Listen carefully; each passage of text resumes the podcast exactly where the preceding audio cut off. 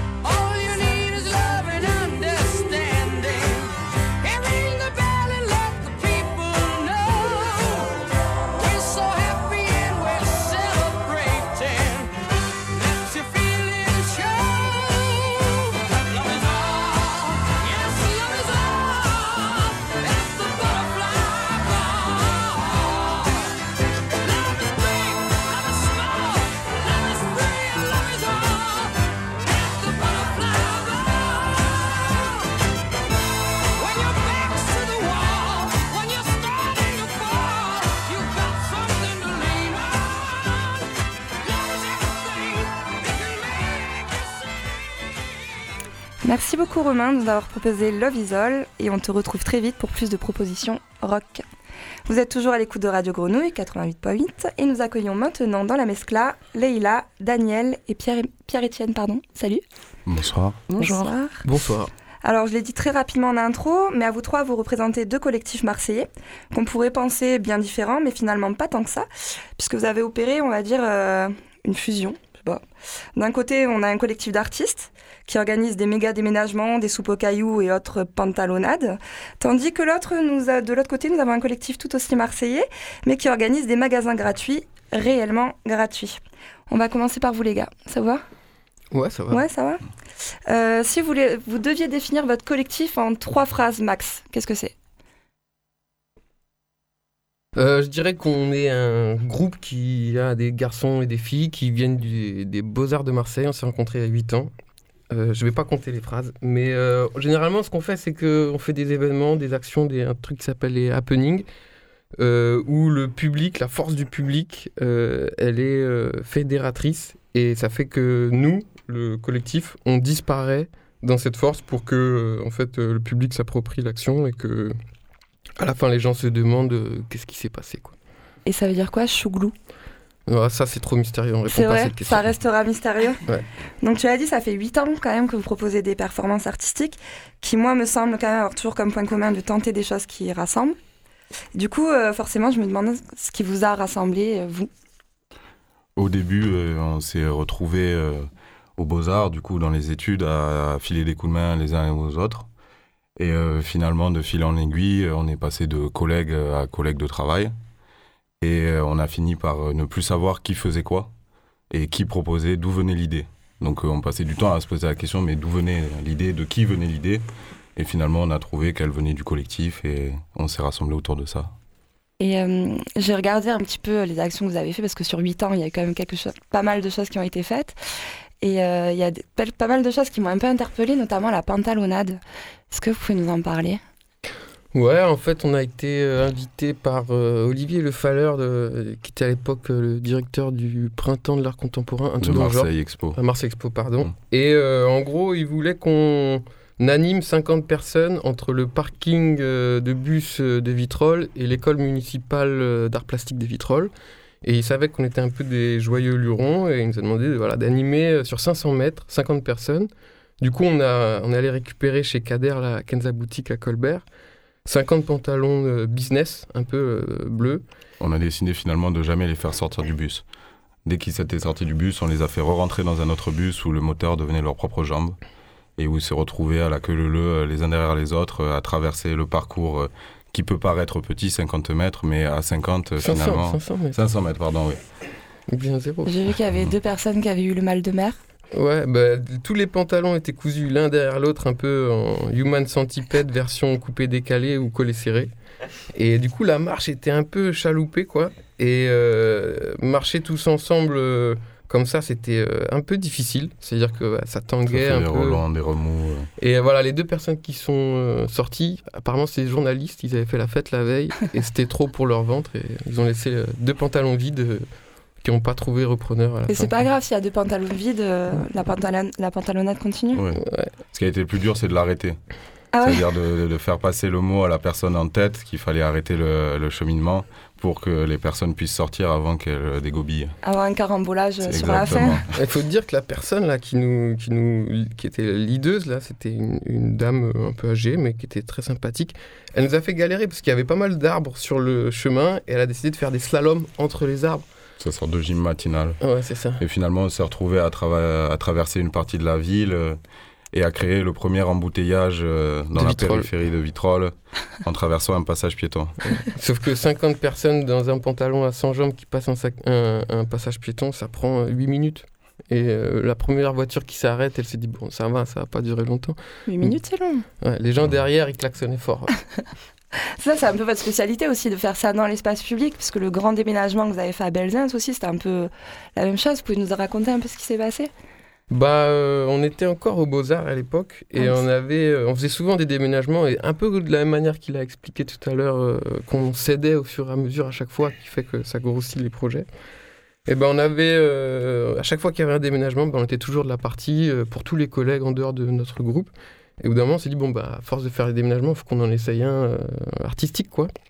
Donc on a réuni euh, de quoi faire un faux déménagement sur le cours Belzins. On a amené euh, des cartons donc vides parce qu'on voulait pas s'embêter, des frigos, des tables avec des verres dessus remplis d'eau. Et on était 12 au départ au niveau de Centre-Bourse.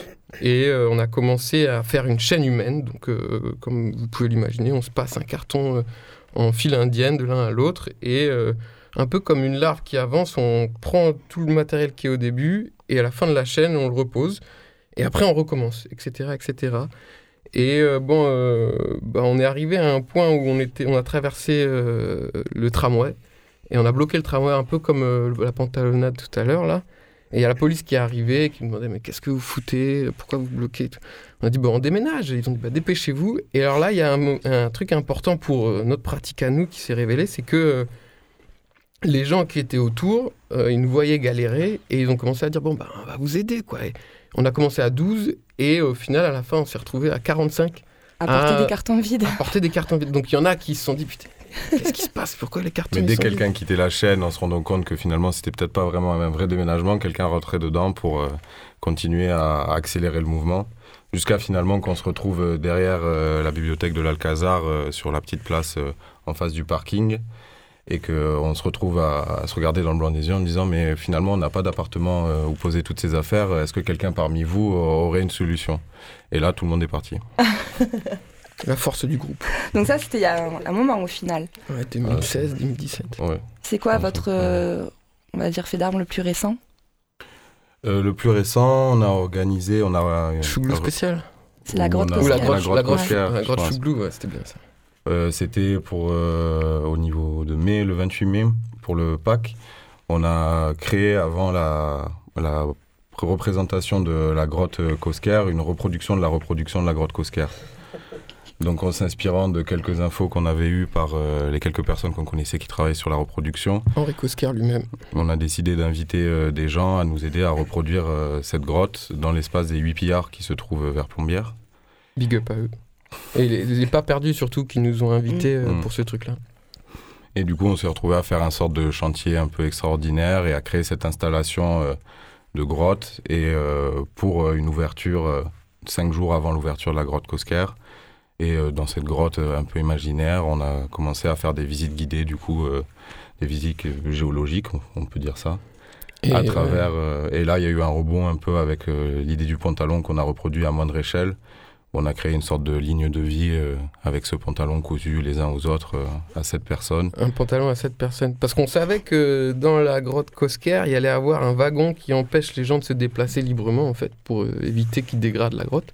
Et nous, on s'est dit, bah attends, ils font ça, nous aussi, il faut qu'on fasse ça. Et on avait déjà notre moyen de déplacement, en fait, qui était la pantalonnade, qu'on a réduit du coup à 7 personnes, parce qu'on ne se voyait pas faire des visites de 50. Et euh, du coup, on, leur a fait des casques en carton. Il faut dire que toute la grotte était faite en, pâte à papier qu'on a, qu'on a réalisé dans notre atelier, là, euh, derrière, en dessous de Félix Piat, entre Aranc et, Bougainville. Et c'était que des journaux euh, 20 minutes qu'on récupérait au métro. Et on a fait du coup euh, toutes les parois de la grotte comme ça, avec des pigments et de la peinture. Des peintures rupestres à l'intérieur, bien sûr. euh, un fameux pingouin, un taureau, une mouche, une fourmi.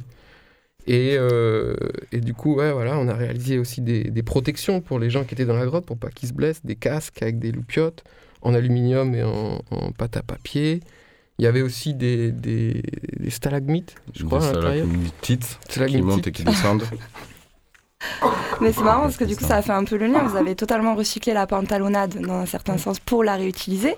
Et ça tombe bien, toi, Leïla. Tu portes le collectif Magasin Gratuit, donc qui se déplace sur Marseille et met à disposition des personnes un énorme, alors un énorme stock de vêtements et d'accessoires de manière totalement gratuite. Donc, et c'est dans le nom.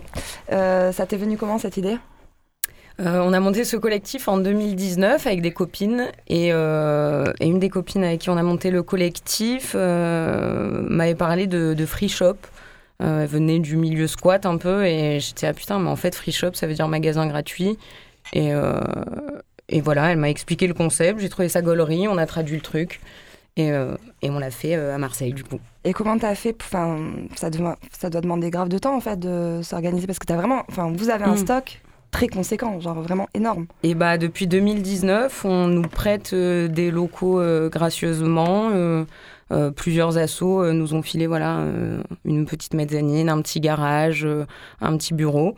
Là, on arrive à la fin d'ailleurs de cette entraide. Petite annonce, nous cherchons un local pour C'est- le magasin gratuit. Merci. C'est ça. Euh, et voilà, en fait, c'est joué au bouche à oreille à l'entraide euh, depuis 2019. Et la, la récupération en fait des fringues et des accessoires, ça se passe comment? Et bah, au début, c'était euh, les premiers événements qu'on faisait dans la rue, c'était bouche à oreille. C'était d'abord mes fringues, celles de mes potes, les potes de potes, les potes de potes de potes. Et, et au, au bout d'un moment, on a grossi, grossi. Et maintenant, les gens nous contactent sur Facebook, magasin gratuit, euh, pour nous filer des, des fringues. Donc il y a un réassort euh, permanent. Ouais, en fait, régulier, ça ouais. se fait. euh. Mm. Et comment tu choisis les endroits pour caler le magasin gratuit? Il n'y a pas tellement de, de choix spécifiques. L'idée, c'est d'investir l'espace public euh, et de bosser aussi avec les, les commerçants et euh, les associations qui sont autour bah, de ce dit espace public. Mais dès qu'il y a une idée, dès qu'il y a... euh, ouais, voilà, dès qu'on entend un truc, ah, ce serait cool de faire ça là-bas ou de, d'ou- de soutenir un peu des, des causes dans euh, certains quartiers ou quoi, euh, on y va. Et ça se passe comment du coup le rapport avec euh, les personnes qui viennent, euh, enfin les clients du magasin gratuit? Et ben les gens au début sont un peu euh, euh, désarçonnés, mais après le, le mot circule vite euh, et, euh, et les gens euh, passent le mot à, à la personne d'à côté, vas-y, serre-toi, machin. Au début c'est un peu drôle, mais euh, Ouais, parce qu'en fait, ce qui est assez impressionnant, parce que j'ai eu l'occasion de- d'en voir euh, deux, je crois, où, Mm. où, euh, les personnes arrivent, peuvent récupérer, mais vraiment six pantalons dans les ça. premières minutes, quand tout n'est pas installé, on se dit, ah Mm. ouais, tout va partir Ouais. en cinq secondes. Et en fait, pas du tout. non, non, non, il y a un réassort, vraiment il y a un flot de fringues sur cette planète assez immense quoi. Donc ouais, c'est pas ça qui manque les fringues. Les fringues d'hommes, si. On cherche un local, on cherche des fringues hommes. Parce que là, c'est vraiment 0,99 ans. C'est ça. plusieurs. Il y a à peu euh, près euh, toutes les tailles. On essaye euh, voilà, d'avoir toutes les tailles, tous les styles, euh, toutes les saisons. Voilà. Et du coup, comment ça s'est opéré, la fusion Chouglou magasin gratuit Et ben, on s'est rencontrés. moi, j'ai rencontré Souila, qui est derrière là, mais elle veut pas parler. Euh, on s'est rencontrés, on s'est partis de la même euh, résidence. euh, et en gros, une résidence qui accueillait des artistes et des porteurs et porteuses de projets, dont on faisait partie avec Souila. Et on a commencé à tchatcher comme ça, de manière conviviale. Et, et après, je me suis renseignée sur Chouglou et j'ai vu ce délire de pantalonnade, d'espace public, de, de trucs un peu rigolos et qui cassent la tête mais qui font délirer. Donc du coup, je dis, ah putain, vas-y, ce serait bien de, Ça, de faire que, un truc ensemble, quoi. ça, parce que samedi prochain, du coup, ça va se passer à la fac à Belzins. Donc, justement, avec les gars, vous allez proposer ensemble un Mm. magasin. Les gars et les filles. Les gars et les On filles, n'est pas- pardon. On n'est pas que des Ouais, gars. j'ai les gars parce que vous êtes autour de la Mm, table, ouais, mais ouais. tu as raison, les gars et les filles. Donc avec les personnes. Et du coup, euh, vous allez faire un magasin gratuit, gratuit. Et du coup, je me demandais, c'était quoi la différence entre un magasin gratuit et un magasin gratuit, gratuit? Ben, on a beaucoup réfléchi au titre. Et au début, euh, moi, je voulais l'appeler le grand magasin gratuit.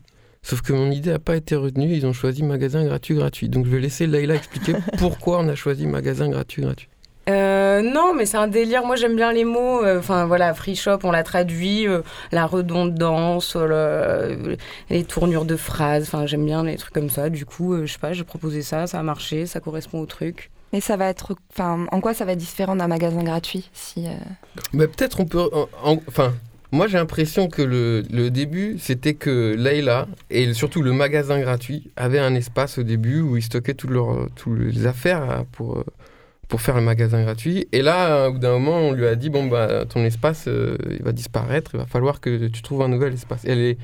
Elle, a, commencé à en parler autour d'elle et elle est venue nous voir en me disant bon, est-ce qu'on ne peut pas travailler ensemble et réfléchir comment faire un gros événement pour essayer d'offrir, de, donner le plus de vêtements possible d'un coup.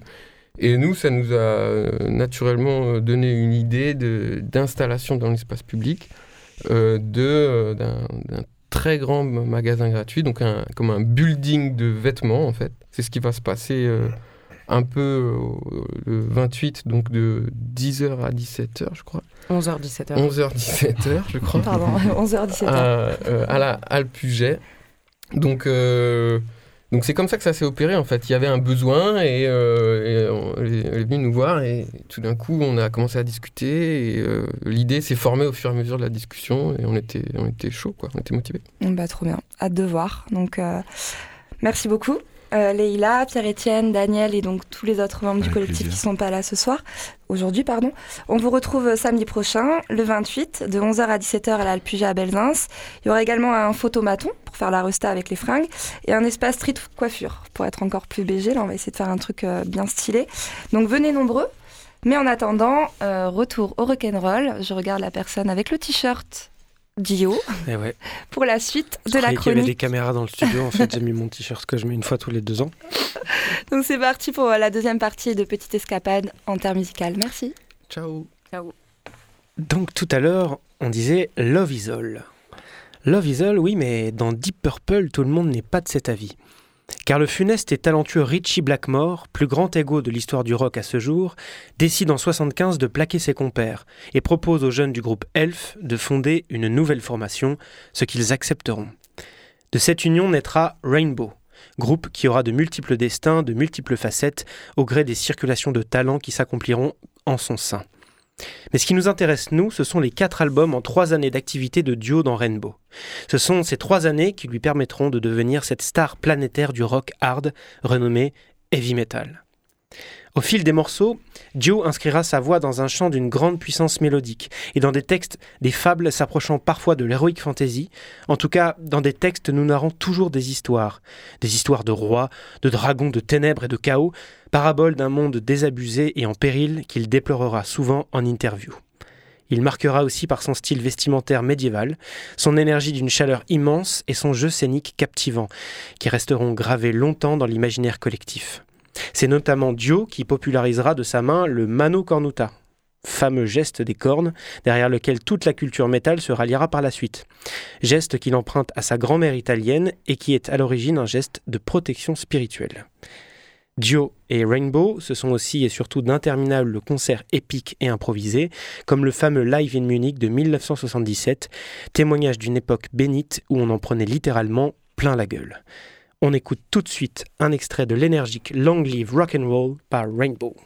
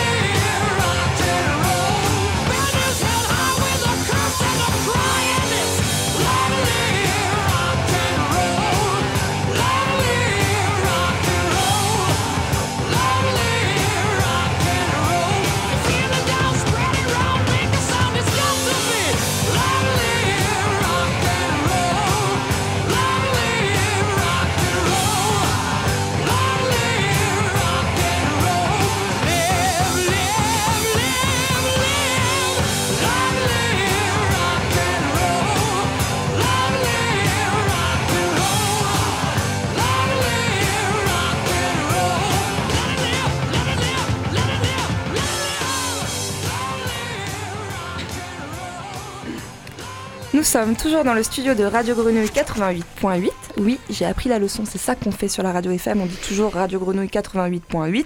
Et vous écoutez La Mescla. Tout de suite, je laisse le micro à Heidi qui accueille Fanny. Salut les filles. Salut Aïda, bonjour Fanny. Donc Fanny, tu es graphiste et éditrice installée à Marseille depuis un an maintenant.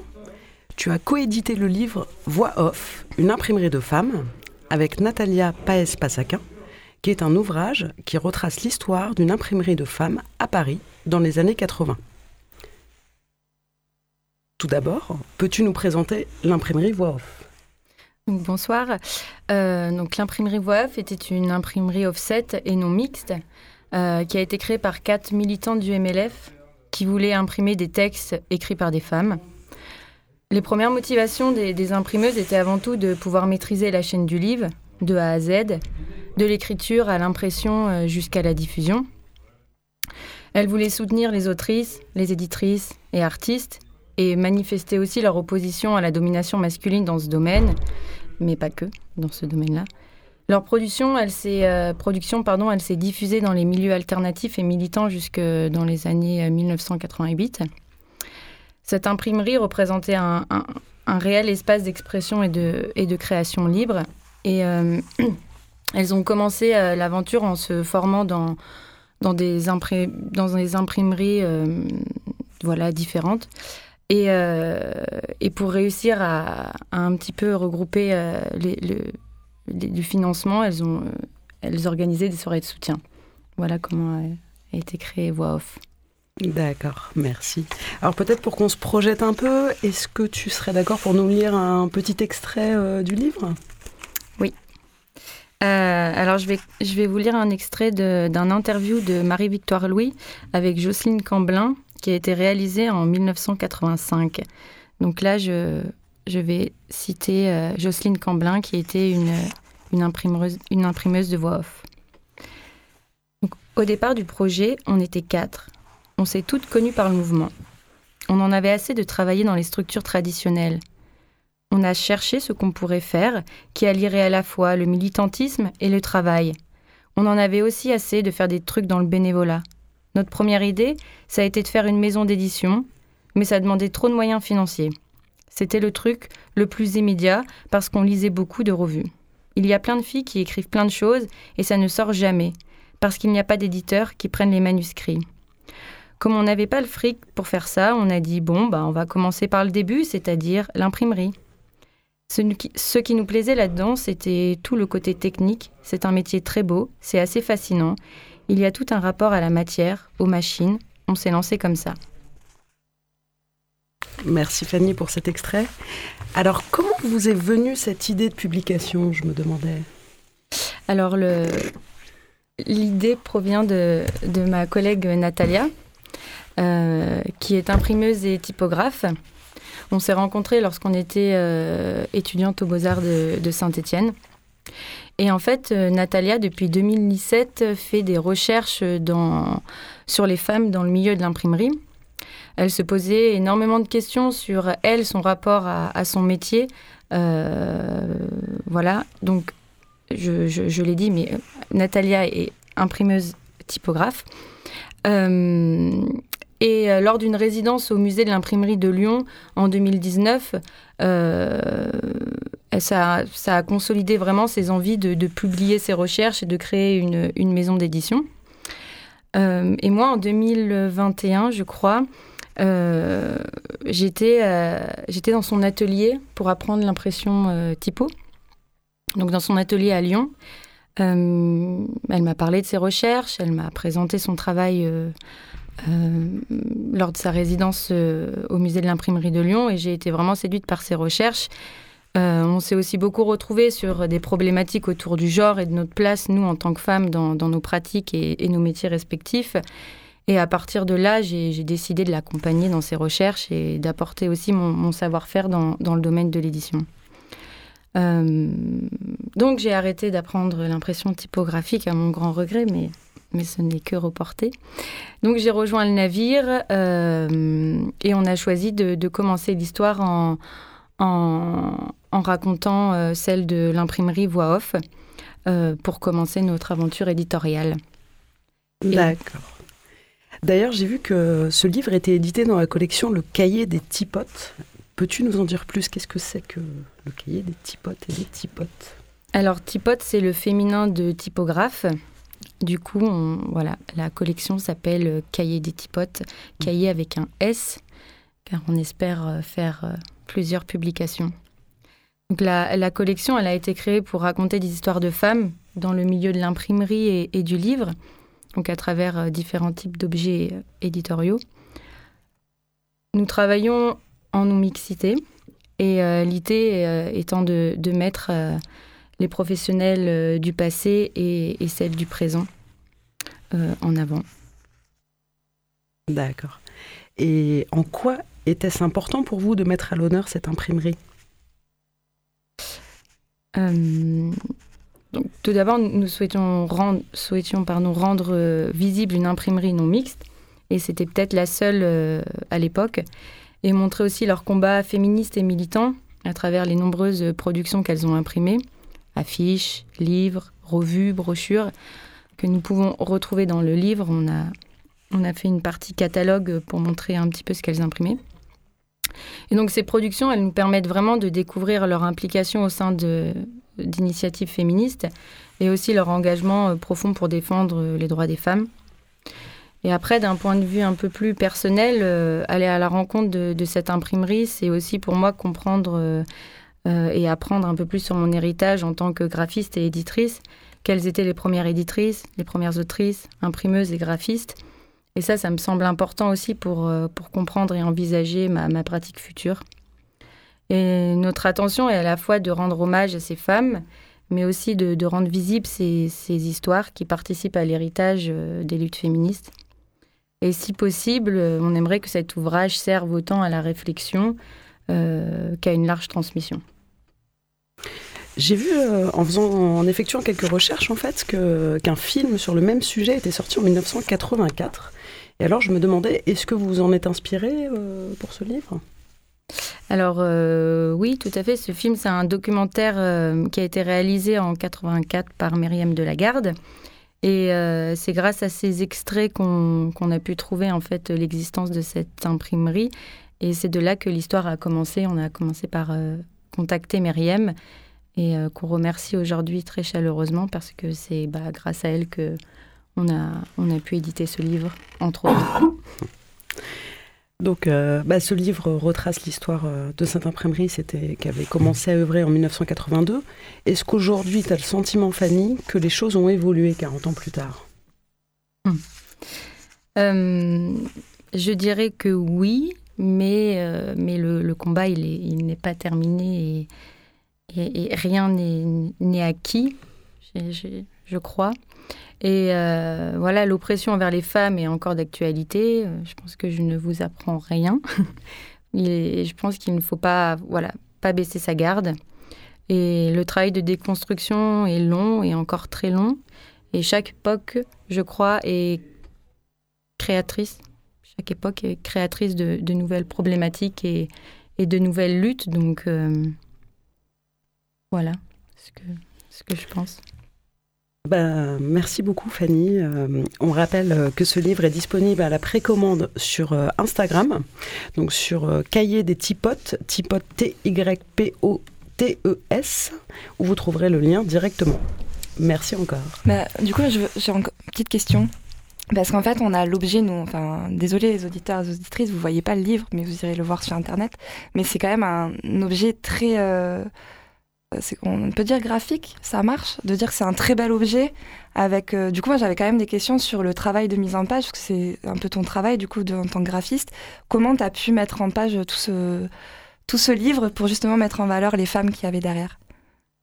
Euh, alors du coup, oui, pour ce, ce- travail-là, en effet, euh, je me suis occupée du, gra- du graphisme euh, en étroite collaboration avec euh, Natalia. Mais ce qui est intéressant aussi dans, dans notre rôle en tant qu'éditrice et graphiste, c'est qu'on a géré aussi le contenu et de, et de pouvoir allier contenu et graphisme ben, fait qu'on est au plus proche ré- réellement du de ce qu'on va donner à lire et donner à, à voir.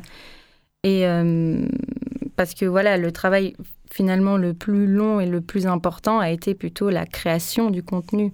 Donc euh, on a dû aller, euh, voilà, être aller à la rencontre de plusieurs femmes pour avoir des, voilà, recevoir des, des textes, les interviewer, avoir des images. On a, on a fait un énorme, moi en tout cas dans mon travail de graphiste, il y a eu un travail très important sur l'iconographie. Donc euh, aller à la recherche des images, aller les scanner. En fait, il y avait vraiment pas grand-chose. Donc on a dû aussi euh, se faire aider par les archives, euh, les archives lesbiennes de Paris, la bibliothèque euh, euh, Marguerite Durand, qu'on remercie, pour euh, voilà, créer ce contenu, créer les, euh, les images et ensuite, euh, oui, mettre, euh, mettre tout ça en page, mettre tout ça en forme. Et le fait de maîtriser ce contenu, de l'avoir produit, euh, bah, ça facilite sa mise en forme et, et son graphisme. Parce que du coup, vous avez vraiment euh, fait un travail, euh, pas que de graphiste et d'éditrice en fait. Il y a tout un travail de documentation en amont, de mise en lumière, de mise en valeur, de communication. Voilà, t'es là. et puis après, il y a eu tous les salons du livre que vous avez fait, etc. Parce que après, comment on, comment on fait en sorte que le livre retrouve son public? Surtout Euh. dans des niches un peu comme ça, j'imagine, euh, vu que vous avez édité vous-même, vous avez votre propre maison d'édition, c'est ça qu'on dit, pour le cahier des tipotes C'est ça. Donc vous avez tout monté de euh, A à Z, quoi. Ouais, le collectif des Tipotes, c'est l'association, qui est la maison d'édition, et euh, le cahier des Tipotes est la collection. Et oui, donc il y a un travail de, de communication. Donc on, on- on apprend parce qu'on n'est pas encore des, des expertes en communication. Mais, euh, mais en fait, on, on- a commencé par un crowdfunding. euh, pour la publication de la première impression. Donc déjà, on, voilà, on a parlé de nous un peu, il y a eu des échos vis-à-vis de ça. On a gagné aussi une, subvention par le CNAP, le Centre national des arts plastiques, qui a aussi euh, voilà, parlé de, du projet. Donc ça, ça a fait une petite résonance dans, notre, dans notre petite niche, mais pas que. Et après, euh, voilà, nous, avec euh, les copains et nos réseaux euh, euh, respectifs, on a pu un peu étendre, euh, étendre ce projet-là. Et euh, en 2022, il a été en rupture, le livre a été en rupture de stock. Euh, donc on s'attendait pas à un tel succès. Voilà, c'était euh, le premier, le premier livre de la collection. Et on a décidé, euh, parce qu'on avait beaucoup de demandes vis-à-vis des librairies, parce que voilà, il y a un travail aussi de, de distribution et de diffusion quand on édite un livre. Et en fait, on avait trop de demandes dans les librairies, donc on a décidé de réimprimer. On réimprime euh, là en, février. Et c'est pour ça aussi que, euh, voilà, que je suis là aujourd'hui pour dire qu'il il est encore possible de précommander. Voilà, il nous manque encore un peu d'argent pour payer la, seconde impression, donc on a encore besoin d'aide. C'est quoi euh, une fourchette en fait pour qu'on ait une idée de, de la fabrication d'un livre? Pour moi, c'est totalement. J'ai vraiment du mal à imaginer. bah, quand vous allez dans une imprimerie, etc., vous devez payer en fait euh, l'utilisation des machines, etc., les encres, les papiers. Enfin, c'est. Alors là, du coup, ce livre, lui, il a été imprimé euh, donc par une, voilà, par une femme, donc une, une imprimeuse, Maude Bossé de Banovstrasse, qui est à Genève.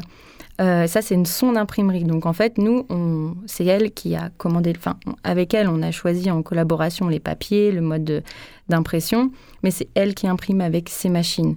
Et à côté, on a eu aussi Natalia, qui est imprimeuse, a aussi imprimé la, la jaquette euh, en typographie sur sa machine et c'est elle qui a géré euh, seule euh, ce travail.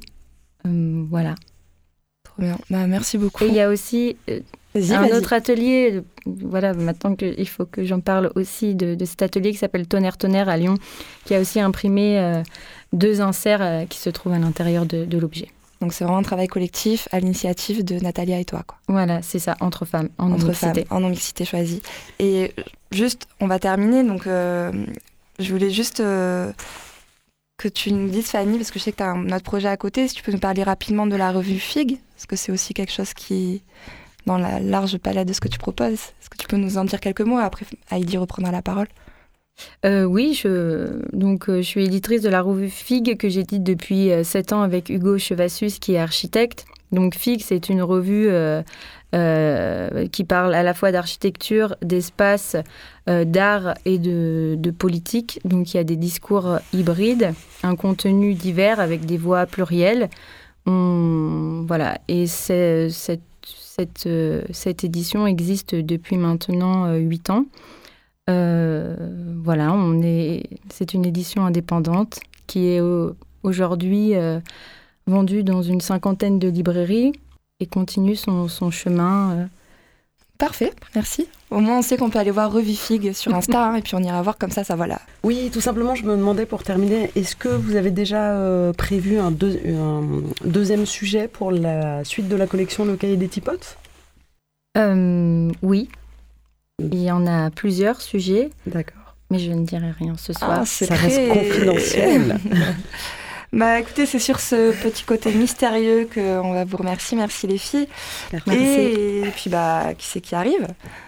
C'est encore moi. Bah voilà, c'est parti pour trois la, parties. la troisième et dernière partie de Petite Escapade intermusicale, pardon. Oui, euh, et donc on, on- on a entendu tout à l'heure le morceau de Rainbow qui s'appelle Long Live Rock and Roll, longue vie au rock and roll. Donc, eh bien oui, cette vie, elle va continuer à être vécue longtemps, puisqu'en 1979, Dio rencontre le guitariste Tommy Yomi, qui lui propose de remplacer Ozzy Osbourne dans le groupe Black Sabbath. Naîtra notamment de cette collaboration l'album Heaven and Hell en 1980, album encensé par les fans et la critique, et qui redorera le blason d'un Black Sabbath épuisé par les frasques osbourniennes. Par la suite, Dio alternera entre carrière solo, dont on retiendra surtout trois albums, et reformations multiples. Il finira sa carrière au sein de Black Sabbath, renommé Heaven and Hell, pour se démarquer d'Ozzy Osbourne, qui restait en principe le chanteur officiel du groupe. Nouveau naming, donc, qui leur permettra de se concentrer sur les titres de la période Dio et d'accomplir des tournées monstres tout autour du globe. Le succès de cette entreprise sera brutalement stoppé le 16 mai 2010, jour où Ronnie, prince du heavy metal, succombera à un vilain cancer de l'estomac. Et moi, je pense souvent à Dio, qui a bercé mon enfance et dont j'avais accroché une photo sur ma première guitare. Il restera à jamais le premier artiste dont j'ai pleuré la mort, un premier choc qui a pour moi clos une période intime, celle de l'adolescence, et en a ouvert une autre, celle de ma vie d'adulte. Nous nous quittons donc aujourd'hui avec un extrait d'Heaven and Hell de Black Sabbath. Bonne écoute, n'hésitez pas à aller vous promener dans la discographie de cet artiste, et au mois prochain pour une autre petite escapade en terre musicale.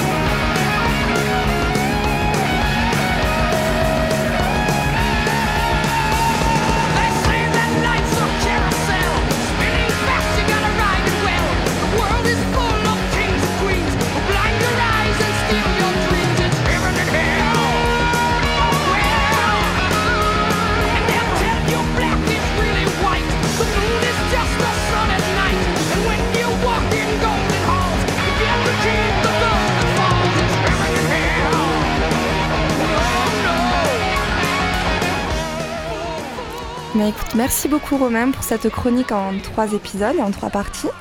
Merci également à Heidi et Fanny. Et on arrive déjà à la fin de l'émission. Donc j'en profite pour remercier tout le monde.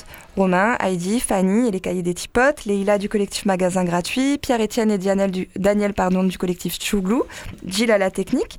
Merci. Je vous rappelle que euh, samedi 28, vous pourrez voir le collectif Chouglou et Magasin Gratuit à Belzins à la fac de 11h à 17h avec d'autres animations. Que vous pouvez suivre le cahier des Tipotes sur Instagram. Que vous pouvez suivre pardon, Fanny Mion sur Instagram pour pouvoir euh, accéder au livre et le précommander. Et on va finir tout de suite avec Marie. Marie qui va prendre le micro et terminer notre émission. Merci. Merci Aïda. Euh, pour terminer, effectivement, je vous propose un extrait d'Estrellas, le dernier album de Goethe. Cet opus, c'est une symbiose ethnique ensoleillée, un peu nostalgique, mais tellement festive, qui est née quelque part entre Dakar et la Havane.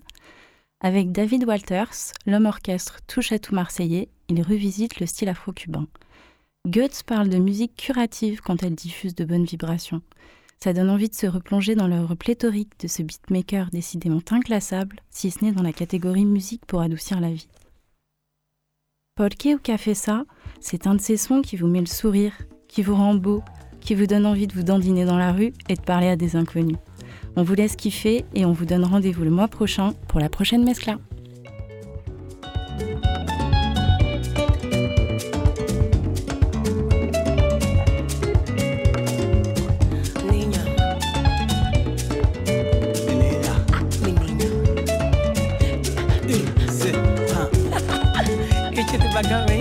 Hein?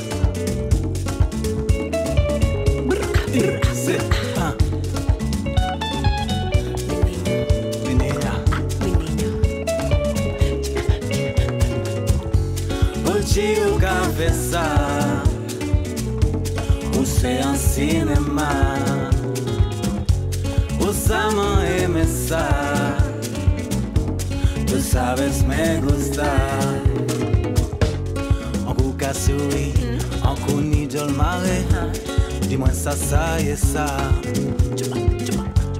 Usa mi casa Mi casa es tuya. E ma casa anti-danger Ele é o doce Ele é o é O celular Et puis de faire Nous savons c'est love L'amour qu'il a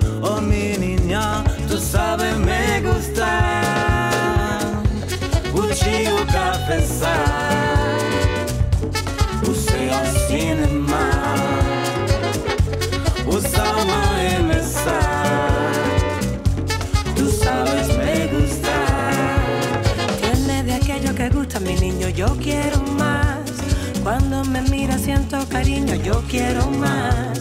No lo compliques, que esto es sencillo, yo quiero más. Vamos a meternos en el amor en el bolsillo, yo quiero más. Y caminar Solos los dos Sé que te asusta y me gusta, pierdo el control. En el amor Quiero seguir Deja que te muestre el camino, me lo podrás permitir. Ay. O cabeça O ceiling